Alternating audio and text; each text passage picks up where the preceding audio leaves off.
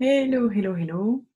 Je suis heureuse de vous retrouver pour euh, cet épisode numéro 3 où je vais vous parler donc de mon troisième enfantement.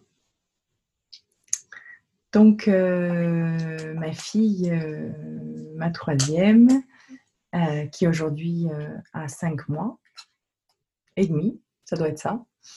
Elle est née donc pendant le Covid et elle est née à la maison.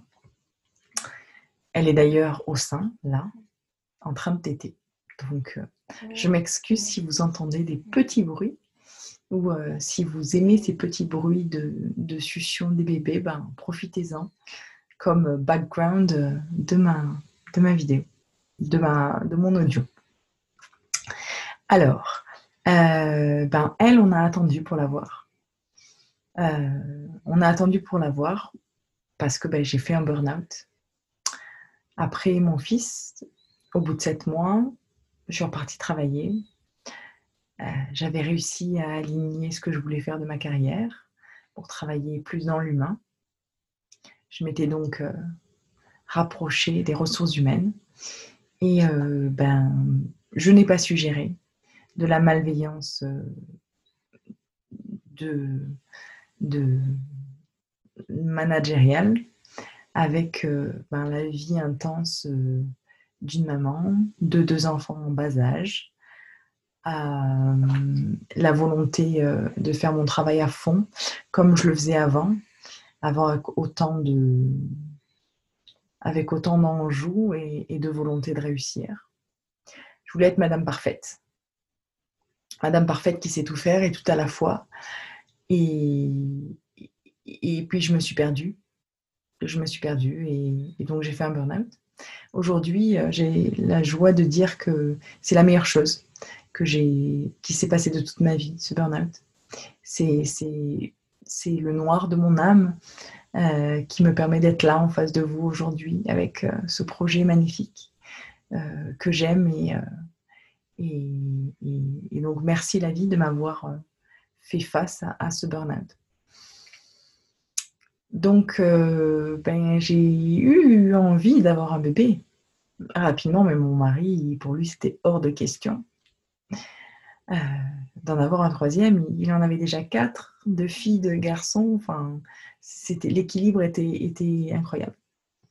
Et mais ça ne l'était pas pour moi, parce que où que je regarde, je voyais des familles de trois enfants. C'est-à-dire que quand on était en vacances, quand on était dans la rue, quand on partait quelque part, je voyais des familles avec trois enfants. Je disais, oh tiens, regarde, eux, ils en ont deux. C'est trop bien, ils en ont deux. Sauf que ben, il y en avait un troisième qui apparaissait, comme par miracle. Donc il y avait vraiment euh, ça qui était là. Je voyais trois enfants partout. Et j'ai commencé à en parler à mon mari. Et puis, euh, un soir, on a eu une conversation et je lui ai dit est-ce que je dois écouter mon cœur ou est-ce que je dois écouter ma tête? Ma tête me dit mais non, mais n'importe quoi, tu as déjà deux enfants qui sont en santé, qui vont bien, vous êtes une famille de quatre la moitié du temps, c'est parfait pour la voiture, euh, vraiment, tu n'as pas besoin d'un autre enfant. Euh, et puis, il y avait mon cœur qui me disait, tu as encore envie d'enfanter, tu as encore envie d'accueillir une petite âme dans ta famille. Voilà. Et quand je me suis exprimée à cœur ouvert avec mon mari, il m'a dit si tu en veux un troisième, on en fait un troisième, parce que je veux pas que tu me quittes un jour, parce que je t'aurais pas donné ce troisième enfant. Ce troisième enfant, si toi tu le veux, ben je le veux aussi. Parce que mon mari, il adore être père. Il y gagne beaucoup d'être père. C'est un papa impliqué qui aime ses enfants. Et, euh, et notre couple aujourd'hui n'a jamais été aussi bien que de tout le travail de communication qu'on a fait depuis, euh, depuis, depuis ces derniers mois, depuis mon burn-out, depuis son burn-out. Mais oui, ça, ça fera partie d'autres choses que je vous révélerai à d'autres moments. Donc on s'en revient à ce soir-là où on dit ok, on y va. Ce soir-là, on fait l'amour sur notre terrasse et, je tombe enceinte tout de suite. j'avouerai qu'après qu'on ait dit OK, on y va, le lendemain, j'ai dit non, non, je peux pas. En fait, c'est pas possible. Je ne sais pas, j'ai peur. Euh, donc, je me suis rétractée le jour d'après. Sauf que ben, notre fille était déjà sur son chemin. Et quelle chance aujourd'hui qu'elle soit là parmi nous. On l'appelle, euh, c'est la ceinture de notre famille. C'est elle qui vient souder tous les bouts de notre famille ensemble. Les aînés, les petits. Euh, elle apporte tellement d'amour à notre quotidien qu'aujourd'hui, de toute façon, elle est, elle est à part entière dans notre famille. Donc, je tombe enceinte. Et là, dur, dur, dur début pour moi, parce que je n'arrête pas, je n'arrête pas de vomir. Je suis mal, euh, les matins sont compliqués, je comprends pas pourquoi, mon mari comprend pas pourquoi. Donc un début différent en fait des deux autres grossesses où je suis fatiguée, pas bien, bon, ok. Euh, le déroulement, on, fait les échos, euh, écho de datation, on nous donne une date, on nous donne une date, et moi je dis mais non, c'est pas possible. Euh, nous, le rapport qu'on a eu, c'était le 3 mai. Donc, vous me parlez du 7 mai comme terme, mais euh, moi je suis sûre que c'est pas ça. Donc l'échographe, pour, euh, pour me satisfaire, change la date. Et elle la met donc au 3 mai, plutôt que le 7 mai. Alors là, j'attire votre attention sur le fait que mon expérience me montre que oui, j'avais tellement envie je savais et j'avais tellement envie qu'elle soit conçue le 3 mai. Sauf que très certainement que son terme, c'était plus le 7 mai que le 3 mai. Et, donc, eh ben, vous allez voir quelles vont être les conséquences de cela sur mon accouchement et sur le stress qu'a pu euh, euh, engendrer l'arrivée de ma fille. Donc, mon grand conseil là, c'est de toujours vous mettre une marge. Même si vous savez quel jour elle a été conçue, il faut savoir que euh, l'ovule et le spermatozoïde, ils ont jusqu'à à peu près 4 jours avant de se rencontrer.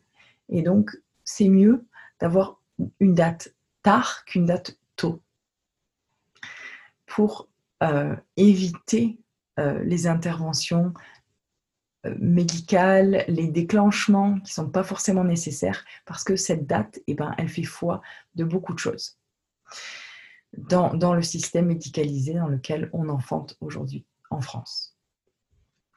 Donc, euh, cette grossesse qui se passe, qui se passe bien, une belle connexion avec euh, notre bébé. Euh, moi, j'ai envie d'apprendre. J'ai envie d'apprendre beaucoup. J'avais beaucoup appris lors de ces premières grossesses je relis des livres que j'ai déjà lus, et puis je découvre les préparations euh, de Karine la sage-femme. Et donc, euh, euh, je me régale de transcender la douleur et du postpartum que je découvre, le, postpartum que je mettais pas, sur lequel je ne m'étais pas du tout penchée quelque part pour mes deux aînés, et qui a très certainement contribué à mon burn-out. Je le dis aujourd'hui, j'en suis consciente. donc, euh, voilà, je prends aussi la méthode Bonipace, je découvre euh, euh, la méthode Bonipace bah, grâce à Karine la sage-femme. Je me forme aussi à ça. J'ai envie de savoir, j'ai envie de comprendre, j'ai envie de découvrir. Donc, ben, je suis à la maison, je me forme en ligne, c'est parfait. Et puis, les mois passent et, et puis je me dis, mais pourquoi j'accoucherai pas à la maison? En fait, j'hésite pendant un moment entre accoucher à la maison et accoucher dans un plateau technique. Il faut savoir qu'à ce moment-là, on n'est pas du tout en train de parler du Covid. Hein. On, est, on est juste euh, normal en train de se poser la question si euh, on accouche en plateau technique ou à la maison. Je rencontre une sage-femme euh, qui m'explique comment ça se passe en plateau technique. Et elle me parle de l'obligation, elle me parle donc de cette salle fantastique avec la baignoire, ok, j'arrive à me projeter, mais elle me dit, bon, pour l'expulsion du placenta, il faudra avoir l'ocytocine de synthèse. Ok, je comprends pas pourquoi. pour mon fils, tout s'est très bien passé. Donc, me dis, je, devrais pouvoir accoucher à la maison. Pourquoi on m'oblige à prendre déjà des procédures alors que, que rien ne s'est passé? Donc, je sors de, de ce rendez-vous en me disant, si j'accouche en plateau technique, c'est pour rassurer ma famille, rassurer mes parents. Parce qu'il faut savoir que quand j'ai informé ma mère que j'étais enceinte et que je voulais accoucher à la maison,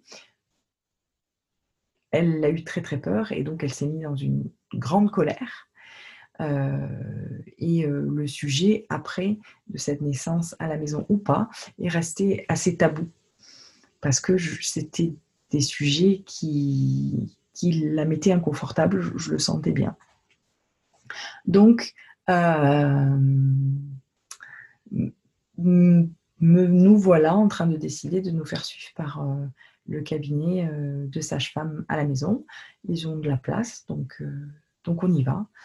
Euh, et, on fera donc toute notre prépa avec ces sages-femmes qu'on voit une fois par mois. Mais moi, j'ai envie de plus. J'ai envie de comprendre. J'ai eu un enfantement tellement magique pour mon deuxième, sans vraiment... Et je me dis, mais je suis sûre de ne pas avoir tout compris. Et je veux un enfant enfantement orgasmique, parce que j'ai vu le film Orgasmic Birth, qui est d'ailleurs très bien, je vous le conseille. Euh, et, j'ai envie euh, d'un enfantement orgasmique. Je, comprends que l'enfantement, c'est un moment intime et, euh, et que c'est très proche, ça fait partie de la sexualité en fait. Donc c'est un moment de bulle et de rapprochement et qu'il y a des femmes qui ont des orgasmes quand elles accouchent. Donc, ah, trop bien, moi je veux faire ça. Bon, voilà. Euh, donc voilà, on fait notre cheminement. On parle très peu du fait qu'on accouche à la maison. Et puis, euh, s'en vient la pandémie. Euh, et là, on, se dit qu'on a beaucoup de chance d'accoucher à la maison parce qu'on ne se sent pas du tout d'aller à l'hôpital. Moi, je reste très, très, très, très loin des news pour, pour affecter au minimum mon cocon de sérénité à la maison. Euh, j'avais des envies de Blessing Way. Donc, le Blessing Way, c'est un, c'est un rituel quelque part pour accueillir l'enfant qui s'en vient avec, avec les amis proches pour faire des, des, des, des rituels euh, faire, pour, euh, pour euh, accueillir cet enfant qui s'en vient. Et donc, ben, je n'ai pour jamais eu la chance de faire mon Blessing Way. On arrive à organiser un barbecue avec nos amis proches en leur expliquant que pour cet enfant qui s'en vient, on ne veut pas de, choses matérielles. On n'a pas besoin de matériel. Par contre, on a besoin d'eux. On a besoin qu'ils nous aident pour les repas, pour que je puisse me reposer, pour aider mon conjoint à s'occuper des quatre autres enfants pendant que je serai alitée parce que je compte euh, respecter mes 42 jours de repos après mon enfantement. Donc nos amis nous soutiennent, ils sont là, ils nous amènent déjà à manger, les à manger que je congèle, et puis je pensais pouvoir les, les, faire participer, sauf que ben, avec la pandémie, ils sont même pas sûrs de pouvoir venir. Donc ben, finalement, je vais passer la fin de ma grossesse sur mes jambes à cuisiner à fond, à fond, à fond, remplir mon congélateur pour permettre à mon mari de me soutenir à l'arrivée de mon bébé. Rebelote, on arrive à la fin et je me dis, mes deux enfants, je les ai eus à 10 jours euh, de la date de terme. Celle-là, elle va s'en venir plus tôt, le 23 avril, et ça sera fait. Le 23 avril, arrive, et là, belle contraction qui s'intensifie. Waouh, trop fort un travail. Et puis, deux, trois heures de ça, et puis plus rien.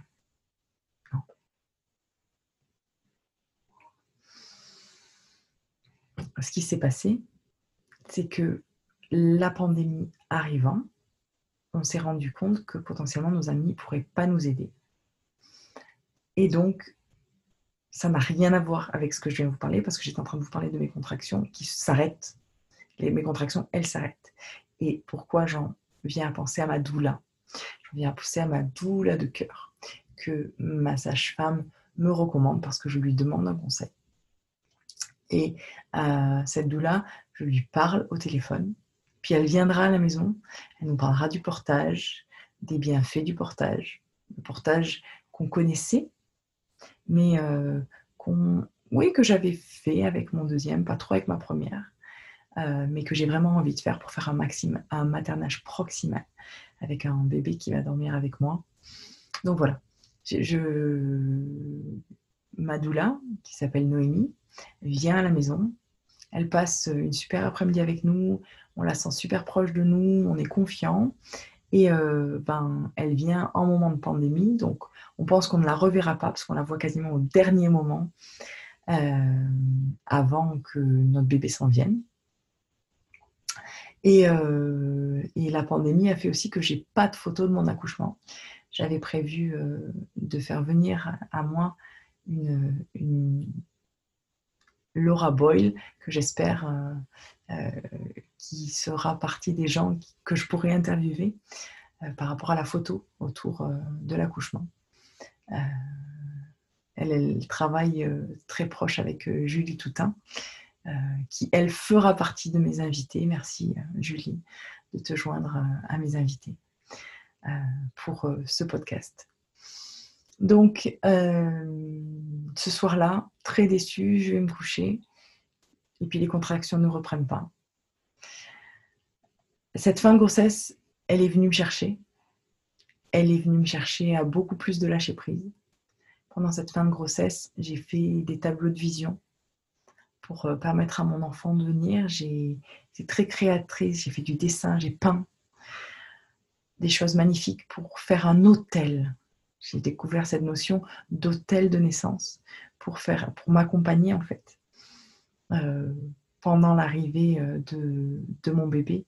M'accompagner aussi avec des bougies. J'ai pu récupérer euh, une lettre magnifique que ma grand-mère de cœur, qui est décédée déjà depuis un moment, avait écrite de Mère Teresa, un texte superbe. que je veux, qui m'accompagne pour mon enfantement, que je souhaite à la maison, dans l'eau. Et donc, je fais mon cheminement avec mon mari qui me soutient, avec les sages-femmes à domicile à qui on parle, euh, avec qui on va parler aussi de la notion de sécurité des risques qu'on peut prendre, les pires choses qui pourraient se passer, d'enfanter seul, quoi faire pour réanimer notre bébé, euh, euh, le fait que l'hémorragie, c'est l'une des choses qui sont les plus les plus risqués quelque part pour la femme lors de la délivrance du placenta. Hémorragie d'ailleurs que moi je n'avais jamais entendu parler. C'était la première fois qu'on me disait que bah, finalement la délivrance du placenta, ça pouvait être dangereux, euh, ça fait partie des croyances, ok, euh, parce que une, une, délivrance du placenta qui n'est pas dirigée, une délivrance du placenta qui se passe dans les mêmes conditions qu'un accouchement physiologique. C'est une délivrance du placenta qui, la majorité du temps, se passe bien. Ok? Donc, euh, donc, pareil, la délivrance du placenta, c'est quelque chose dont il faut se préoccuper. Et je suis sûre que dans les semaines qui viennent, on va vous donner plein de conseils par rapport à ça. Voilà. Donc, on pose nos questions et puis nous, on se sent en sécurité. Mon conjoint, il prend des notes. On se dit, on saura faire s'il y a une urgence qui arrive. Puis on sait qu'on a nos sages-femmes qui seront près de nous, donc tout va bien. Donc on avance et puis euh, je veux accoucher dans l'eau et puis en fait je lis euh, le livre des sept marches. Euh, et finalement, dans le livre des sept marches, à un moment, elle dit, il y a certains enfants qui veulent pas naître dans l'eau. Et là, tout à coup, me vient le fait que ma fille, elle veut pas naître dans l'eau. Donc, je me dis que ça pourra m'aider à faire une partie du travail, mais potentiellement, je n'accoucherai pas dans l'eau. Et donc, on ne va pas se précipiter pour monter la piscine. Et on va attendre et on va attendre trop, trop, trop, trop, trop, trop tard. enfin, euh, les semaines passent et mon bébé n'arrive pas. On arrive au 3 mai qui est euh, la date euh, de mon terme.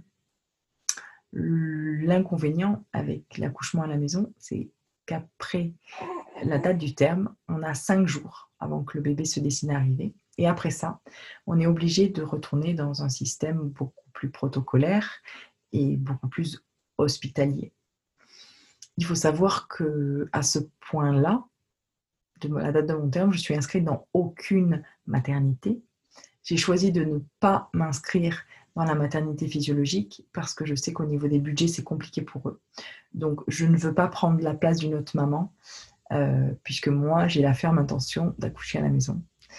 Et dans la maternité d'urgence de niveau 3, à côté de proche de, proche de chez moi, quand je me suis inscrite, ils ont refusé mon inscription parce que je ne fais pas partie des grossesses à risque. Donc aujourd'hui, j'ai pas de maternité. Et là, je suis assez inquiète de, de cette période de pandémie et d'aller dans une maternité euh, où, voilà. Donc, euh, j'en parle à ma sage-femme de cœur, toujours, euh, celle qui m'a accompagnée pour mon second. Donc, je, me fais accompagner, en plus de mes sages-femmes à domicile, de cette sage-femme avec qui j'ai fait tout le travail de préparation psychologique et d'hypnose pour euh, mon deuxième accouchement. Et donc, elle m'aide vraiment à, à me positionner, à comprendre comment me positionner par rapport au personnel médical. Et donc, elle me permet d'atténuer mes craintes par rapport à ça. Et donc, au final, je n'aurais pas fait de lettre d'intention pour, euh, pour une maternité ou qui que ce soit. Euh, et je, et aujourd'hui, quand j'entends euh, certains,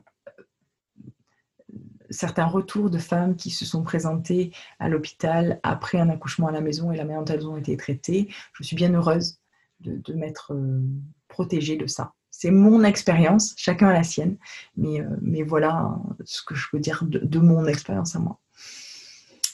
Euh, donc, euh, je me prépare, je me prépare. Après le, 3 mai, je suis inquiète parce que on m'oblige à rentrer dans un système beaucoup plus protocolaire, comme je l'ai dit. Et ça, c'est très inquiétant et stressant pour moi. Donc, euh, après le 3 mai, je ne vais pas super. Je sais qu'il faut que je fasse une écho graphiée pour savoir comment va mon bébé, pour savoir si pourquoi il est encore au chaud, mais pourquoi il n'a pas décidé de sortir Et ça m'inquiète beaucoup. Moi, il me dit, mais pourquoi, pourquoi tu veux faire une échographie? Et moi, je dis, ben, parce que c'est le protocole, euh, je suis obligée. Et donc là, beaucoup de peur, beaucoup de craintes qui sortent. Et en fait, je sais qu'aujourd'hui, que c'était mon embarquement dans ma grossesse, mais à ce moment-là, je ne le savais pas. Je n'avais pas fait la préparation à la naissance euh, avec Karine la donc je ne connaissais pas cet état-là. Je l'ai découvert qu'après, en suivant son, séminaire euh, qui est, incroyable. Euh, donc voilà. Et on va faire cette échographie donc à J plus 2 après le terme. Donc on sera le 5 mai. Ma fille est née le 6 mai. Ce moment-là, je ne le savais pas. Donc je vais faire cette échographie et je me connecte à l'esprit de ma fille et je lui demande de ne pas rester dans son corps. Parce que j'ai entendu que ben, les échographies, ce n'était pas forcément bien pour les bébés. Et euh, je ne sais pas si ça, ça aura affecté, mais l'échographie est parfaite. Il y a beaucoup de liquide amniotique, mon bébé va bien. Sauf que elle n'a pas de mouvement, euh, de mouvement thoracique réflexe. Donc son cœur bat, mais sa cage thoracique ne bouge pas en réflexe comme elle devrait. Donc l'échographe qui est fantastique, qui m'est recommandé par mes sages-femmes à domicile, elle me dit je ne peux pas mettre vert sur ton échographie, je dois mettre orange parce que ce réflexe-là, je devrais le voir et aujourd'hui, il n'y est pas. Je sors de cette échographie. Il faut savoir que cette échographie, j'ai dû la faire seule, sans mon mari, parce que c'est le coup, parce qu'on est en période de Covid et que donc il n'a pas le droit de venir. Oh pardon, je me replace, bébé toujours au sein. et donc là, je suis très inquiète. Heureusement, on a rendez-vous avec ma sage-femme tout de suite après, qui me fait un traitement avec des aiguilles en médecine chinoise, en acupuncture. Et là, je lui dis, fais tout ce que tu veux, mais j'ai besoin de mon bébé Inès. Donc, elle me donne de l'homéopathie et on fait un décollement de membrane. Et là, elle me dit, mets ton, mets ton col, il est tout mou, tout va bien. Et elle non plus n'est pas au courant de l'importance de ce réflexe thoracique lors de l'échographie. Donc, elle appelle sa, son amie et sa conjointe échographe pour voir avec elle et elle décide de ne pas m'envoyer à Purpan à l'hôpital et donc euh, je suis rassurée euh, de ne pas avoir euh, à aller à l'hôpital. Elle me dit on se laisse demain, le monitoring il est impeccable. On avait quand même commencé la séance en me disant si le monitoring il n'est pas ok, tu pars à l'hôpital. Sauf que moi, eh ben, j'ai pas ma valise de maternité, euh, il y a mes enfants et mon conjoint là, on n'a rien de prévu. Enfin voilà, beaucoup d'inquiétudes euh, qui sont remontées. Je veux le meilleur pour mon bébé, mais je veux pas finir en césarienne. Ma peur ultime là, c'est qu'on me fasse une césarienne parce que bébé n'arrive pas. Donc, ma sage-femme me rassure en me disant, oh là là, t'es loin de la césarienne, détends-toi, ça va aller. Bien. Je rentre chez moi. Elle m'a dit T'inquiète pas, tu vas voir, cette nuit, ça va commencer. Mais cette nuit, ça commence pas. Donc, je me réveille le 6 au matin. Je me réveille et là, je sens quelque chose qui s'explose entre mes jambes. Et je comprends que je perds la poche des os. Donc, ça m'impressionne. Toute cette eau qui coule de moi. Euh, il faut savoir que les deux membranes pour mes deux autres enfants se sont rompues juste avant qu'ils arrivent. Donc je ne sais pas ce que c'est que cette perte de liquide euh, qui m'inquiète et, et, qui me rassure pas du tout. Je suis pas du tout en mode trop bien mon bébé qui arrive là. J'arrive à, aller dehors avec mon conjoint pour faire notre méditation du matin. Je me pose là-dessus. Mais tout de suite après, je vais voir le, livre d'Isabelle euh, euh, Brabant, Brabant euh, pour voir euh, ce que c'est. Et donc, ils disent qu'entre 24 heures et 48 heures, j'aurai, normalement, si la poche des os se rompt, je l'accoucherai. Sauf que là, je suis pas du tout d'humeur, je suis très irritable, euh, ça va pas. Bon, je me détends, je contacte ma doula, Noémie, pour qu'elle vienne s'occuper des enfants.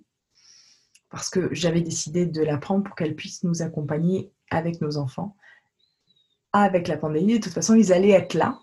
Et euh, donc, on préférait qu'ils soient là et elle était OK pour s'occuper d'eux pendant euh, mon accouchement. Donc, euh, et j'appelle ma sage-femme qui dit bah, Je viens de voir, on vient faire un monitoring.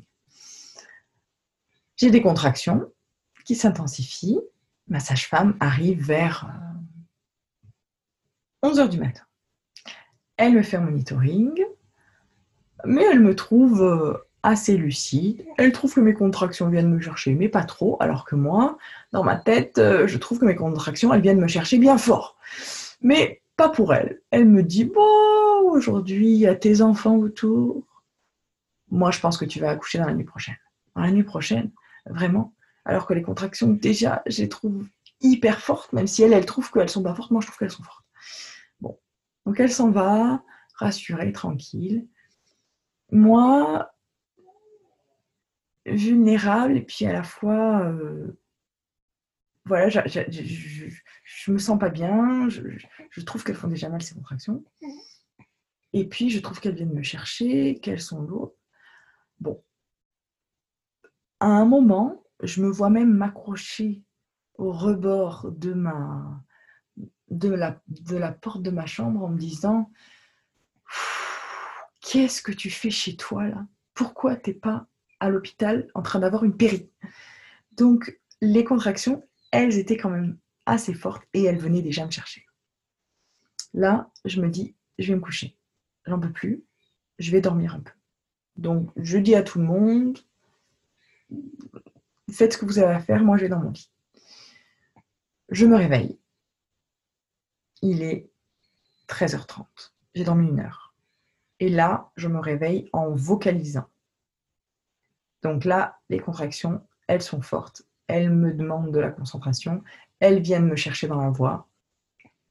Donc je me mets dans la voie grave et, je trouve qu'elles viennent me chercher. Elles sont fortes. Et puis elles ne me laissent pas beaucoup de répit.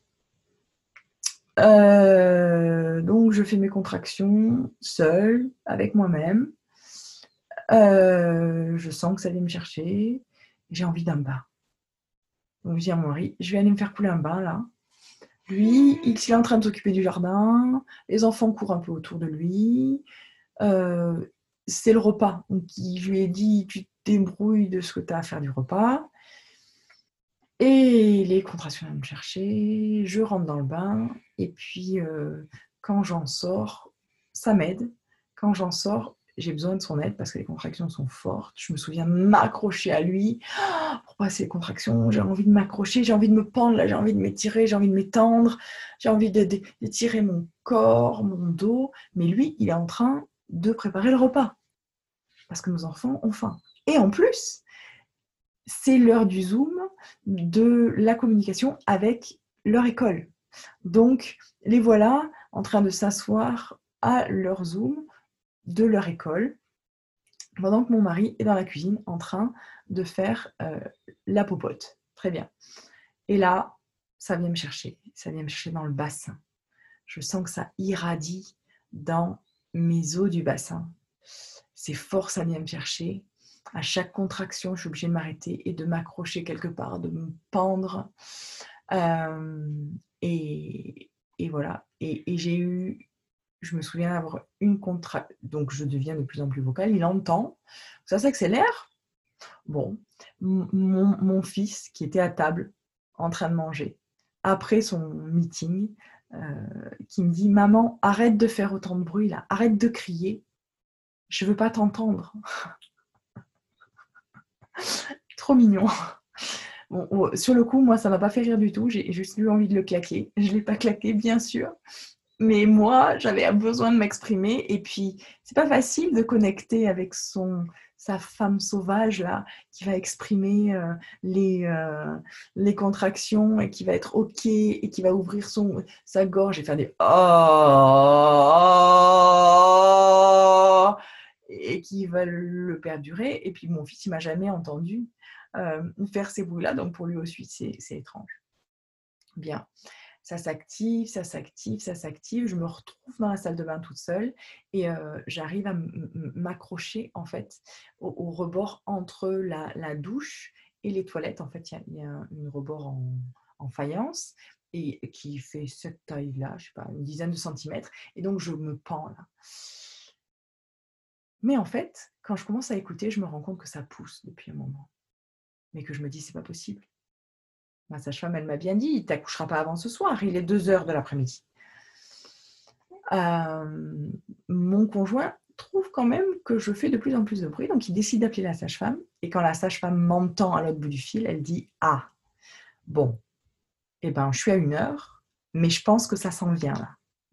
Donc, il faut savoir que ma sage-femme est en route, ma doula est en route, mais que ça pousse.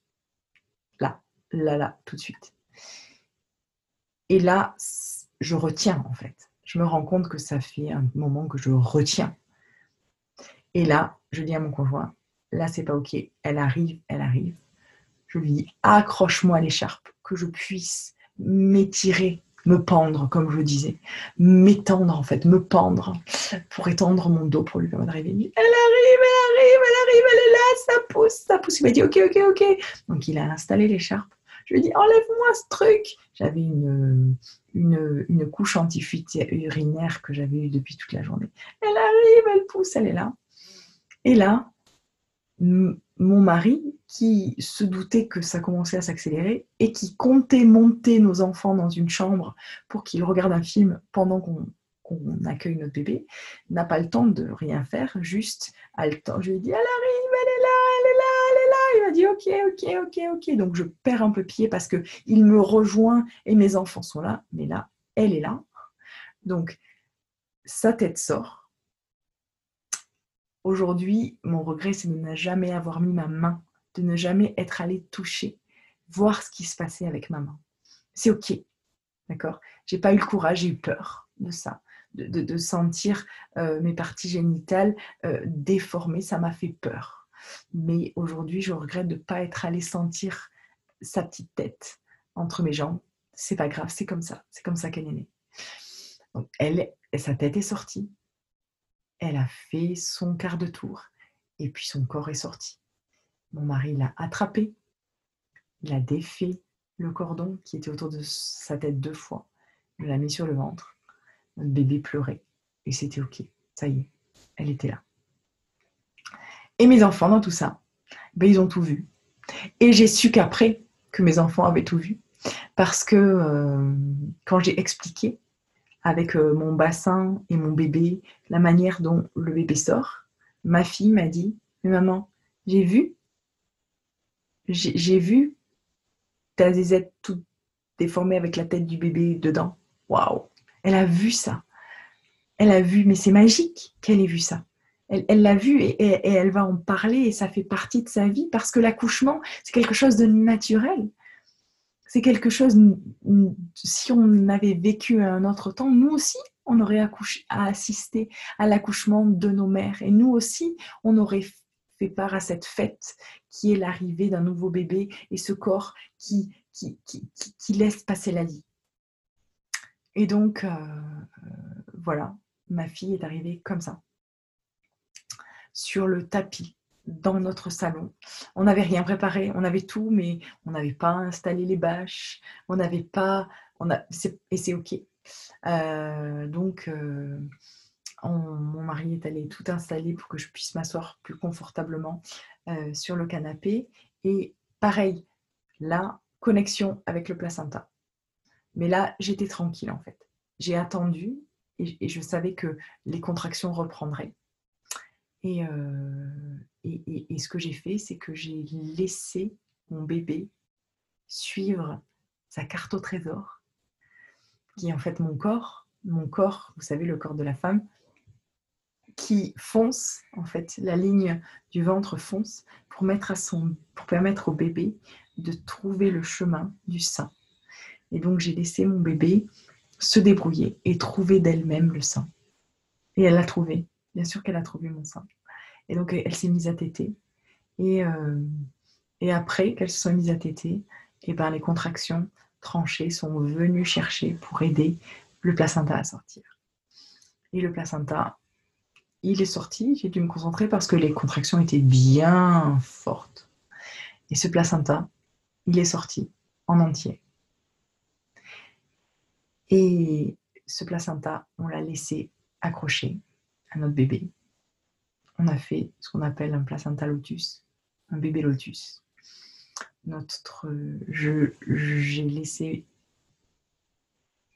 ma fille accrochée à ce qui lui appartient, son placenta, jusqu'à ce que de lui-même il tombe du nombril. Et ça, euh, c'est avec joie que je vous en reparlerai dans, dans une autre vidéo.